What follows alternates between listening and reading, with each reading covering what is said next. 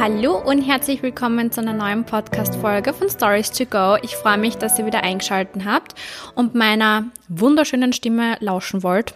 Das war natürlich ironisch gemeint. Ich versuche mich ja immer zusammenzureißen, dass meine Stimme nicht so piepsig klingt. Heute möchte ich nämlich über ein Thema reden, das ich eigentlich ganz, ganz selten bei Instagram anspreche. Ähm, es geht um das Thema Ernährung, vegan, vegetarisch, Paleo, Frutarier. Ähm, ich möchte euch einfach mal mitteilen, was ich davon halte und ja, ich habe jetzt den Podcast nämlich zweimal aufnehmen müssen, weil erstens mal hat mal die Kaffeemaschine im Hintergrund äh, gereinigt und dann zweitens auf einmal ging die Musik bei meinem äh, Intro in der Mitte irgendwann mal los. Aber ich glaube, jetzt Jetzt habe ich es geschafft. Gut, fangen wir an.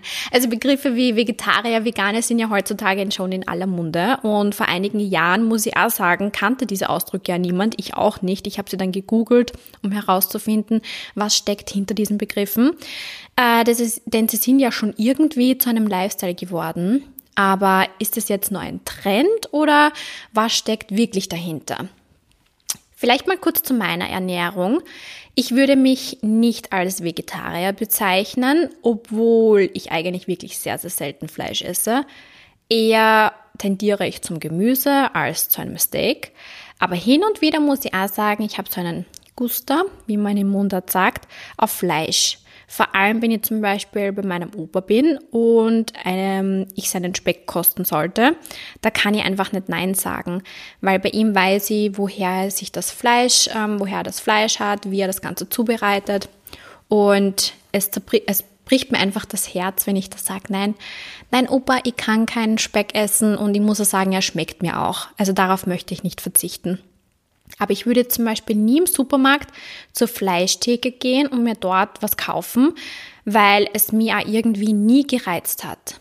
Also ich bin auch so aufgewachsen, bei uns gab es zu Hause sehr selten Fleisch, bis kaum, weil meine Mama sich auch hauptsächlich von Rohkost ernährte und sie wollte immer, dass wir uns gesund ernähren und gesund aufwachsen, ähm, worauf ich aber ungern auch verzichte, sind zum Beispiel jetzt Milchprodukte wie Käse, Joghurt, Butter oder Milch. Ich versuche zwar bewusst darauf zu achten und weniger zu konsumieren ähm, oder auch Alternativen zu suchen. Trotzdem möchte ich einfach nicht darauf verzichten. Und ich glaube, hier, hier passt dieses Sprichwort ganz gut. Die Dosis macht das Gift. Ich überlege schon bewusst, was ich in einer Woche zu mir nehme oder koche. Und ähm, bei mir ist es immer so, dass ich am Sonntag überlege für die Woche, welche Gerichte habe ich schon lange nicht mehr gekocht. Dann mache ich meine Einkaufsliste, gehe am Montag einkaufen und besorge diese Produkte. Aber vegan zu leben wäre jetzt für mich zum Beispiel keine Option. Ich kenne einige, die vegan leben. Ähm, das bewundere ich auch sehr und es gibt wahnsinnig leckere Speisen vegan. Ich könnte mich auch nur davon ernähren. Ähm, aber ich höre gerne einfach auf meinen Körper, wenn er mir sagt, dass er nach etwas Bestimmten Verlangen hat, möchte ich einfach nicht darauf verzichten. Was von mir zum Beispiel ein großes Laster ist, sind Süßigkeiten. Ich würde wahrscheinlich definitiv von mir behaupten, dass ich ähm, eine Sucht habe. Ich kann mich nur, also ich, ich weiß nicht, bei mir ist es einfach so, dass ich nach der Schule oft heimkommen bin und mein Energielevel war weit unten und ich habe einfach schnell Energie gebraucht, um einfach mit dem Blogger-Leben noch irgendwie das Ganze zu vereinen und habe dann sehr viel Süßes gegessen. Dann habe ich so ein kurzes Hoch gehabt, meine ganzen Sachen vom Bloggerbereich erledigt und dann ging es wieder. Dass es ungesund ist, weiß ich natürlich und ich versuche jetzt auch stark darauf zu achten, dass ich mir nicht mehr am ganzen Tag eine Tafel Schokolade reinhau, sondern vielleicht dann nur mal ein Stück oder sowas ist. Und ich habe dann damals auch das Buch Der Ernährungskompass von Bas Kast gelesen. Vielleicht kennen das die ein oder anderen unter euch. Er ist ein Wissenschaftsautor, der sich am Anfang sehr, sehr ungesund ernährt hat. Er hat schon beim Frühstück eben auch zu einer Schokolade gegriffen. Das würde wahrscheinlich auch gut zu mir passen. Er hat dann Herzbeschwerden bekommen und ist dann in der Nacht sogar mehrmals auch wegen Kurzatmigkeit aufgewacht. Er hat sich dann für eine Diät entschieden. Er hat in seinem Buch sehr gut beschrieben, wie sich seine Ernährung auf den Körper ausgewirkt hat. Für mich würde jetzt keine Diät in Frage kommen, weil mein Ziel war es eigentlich immer, dass ich ein Gewicht zulege. Ähm, viele, die mich kennen, wissen, dass ich ja immer schon sehr, sehr schlank war und in meiner Kindheit sogar schon alles versucht habe, um wahrscheinlich ungesund zu essen, damit ich ja zunehme und dem, ja, einfach damit, damit ich nicht mehr von Leuten immer angesprochen werde, warum bist du so dünn, warum bist du so schlank, das schaut schier aus, ähm, du bist so knochig und und und. Also das verletzt einen ja schon sehr. Und deshalb versucht man da als Kind natürlich dann so viel zu essen wie möglich. Das habe ich einfach nicht geschafft. Ich habe dann Milchshakes zu mir genommen, wo ich wirklich Sahnebecher reinkaut habe.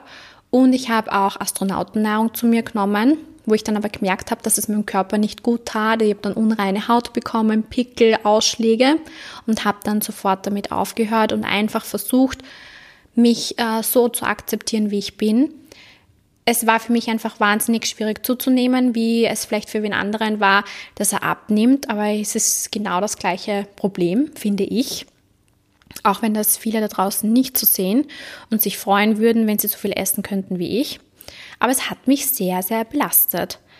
Aber wie gesagt, für mich würde jetzt keine Diät in Frage kommen. Ähm, aber ich möchte einfach darauf achten, mich auch gesünder zu ernähren und beispielsweise weniger Zucker zu konsumieren oder einfach Alternativen ähm, zu finden, um einfach gesünder zu leben.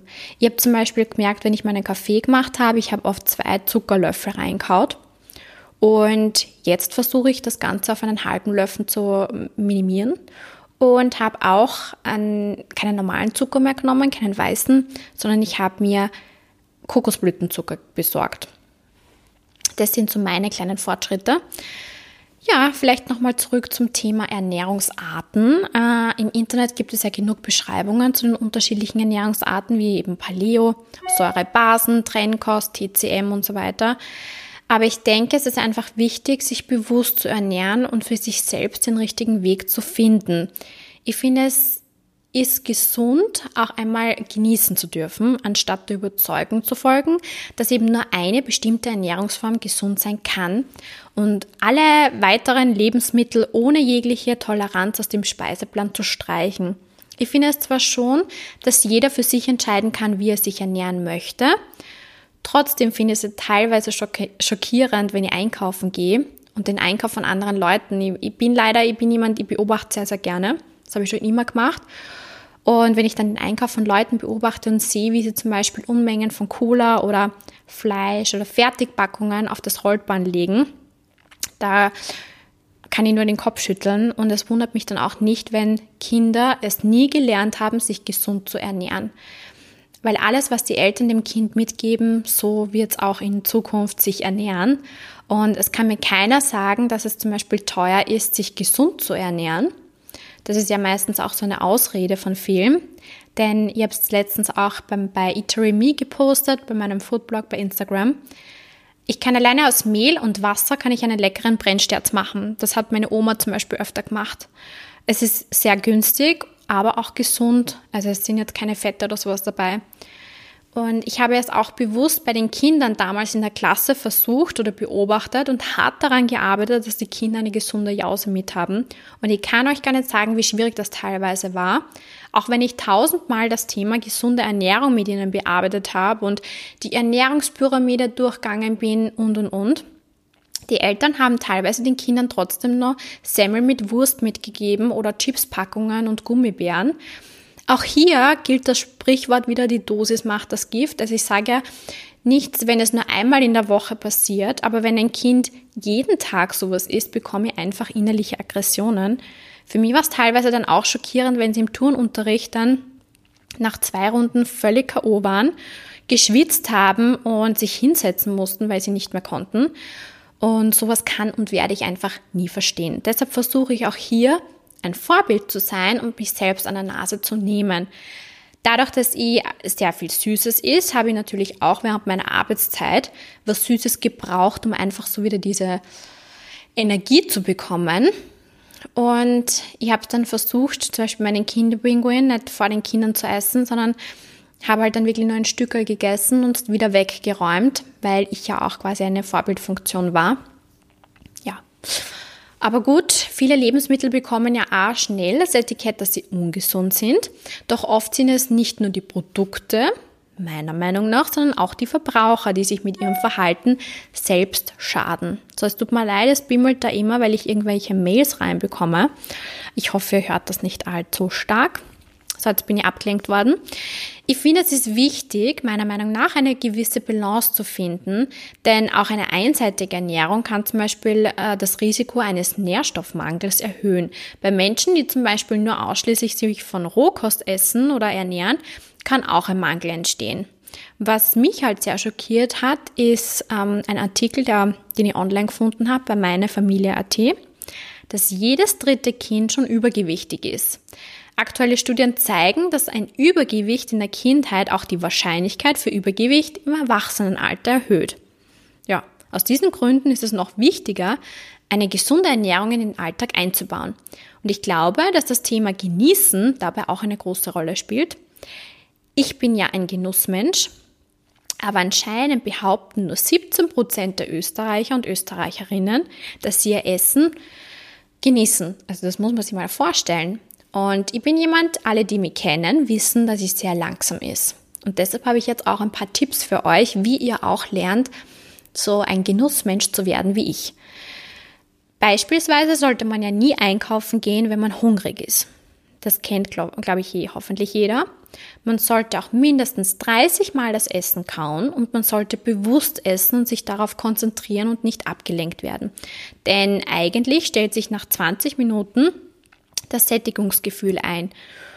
Und diesen Tipp, den ich euch jetzt weitergebe, den hat mir meine Mama mal gesagt. Essen sollte man auch nur auf einem kleinen Teller anrichten, weil das Gehirn automatisch signalisiert, dass die Menge des Essens groß ist. Und auf einem großen Teller würde das Essen ja weniger ausschauen. Was auch sehr wichtig ist, dass man beim Einkaufen auf die Qualität der Zutaten achtet. Ähm, ein Gericht kann nämlich nur so gut werden, wie die Ausgangsprodukte sind. Wichtig ist dabei auch, dass man saisonal und regional kauft. Warum? Was bedeutet das eigentlich? Also Saisonalität steckt eh schon das Wort drin, es leitet sich vom Begriff der Saison ab. Region von der regional, also von regional, weil zum Beispiel Erdbeeren zu Weihnachten, Tomaten im Jänner, heutzutage sind ja schon für alle, fast alle Obst- oder Gemüsesorten das ganze Jahr über erhältlich. Was bei uns im Winter nicht wächst, äh, wird dann entweder in beheizten Gewächshäusern produziert oder von weit her importiert. Und beides geschieht eben zu Lasten des Klimas und das ist eigentlich völlig unnötig, weil wer sich saisonal und regional ernährt, kauft nur Lebensmittel, die zur aktuellen Jahreszeit im Land oder in der Region umweltverträglich angebaut werden können. Saisonale und regionale Lebensmittel sind häufig auch recht günstig, zum einen eben wegen der kurzen Transportwege, zum anderen wegen auch wegen der kurzfristig sehr großen Angebote. Und wer mag, kann seine Gerichte natürlich mit importierten Lebensmitteln quasi aufpäppeln. Wichtig ist halt da immer wieder bewusst auf den Konsum und auch hier gilt wieder eben, die Dosis macht das Gift. Ich habe jetzt für euch auch noch ähm, die goldene Regel herausgesucht von der Deutschen Gesellschaft für Ernährung. Und zwar ähm, ist es wichtig, ist so vielseitig wie möglich aus allen wichtigen Lebensmittelgruppen. Man sollte drei Portionen Gemüse und zwei Portionen Obst am Tag essen, mehrere Portionen Getreideprodukte am Tag und bevorzugt werden natürlich Vollkornlebensmittel wie Vollkornbrot oder Vollkornnudeln. Ja, das waren, glaube ich, meine Tipps, die ich an euch weitergeben möchte. Ich habe mich jetzt auch an die Nase genommen und möchte einfach was an der Ernährung ändern. Wie gesagt, äh, möchte ich auch hier einfach mitteilen, dass es wichtig ist, dass man keine Vorurteile hat gegenüber Menschen, die einfach eine, also eine andere Ernährung haben.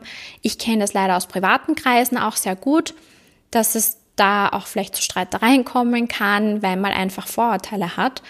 Aber ich finde es einfach wichtig, dass ihr euch das merkt, dass die Dosis das Gift macht und jeder von euch kann sich ein bisschen an der Nase nehmen und überlegen, welches Laster er hat, zu welchen Produkten er oft greift, die vielleicht nicht so gesund sind. Und man kann ja auch schnell was dran ändern. Und ich habe es bei mir auch gemerkt. Ich habe jetzt zum Beispiel versucht, dass ich eine Woche lang keinen Zucker zu mir nehme. Es war wahnsinnig schwierig, weil eigentlich fast überall Zucker drinnen ist.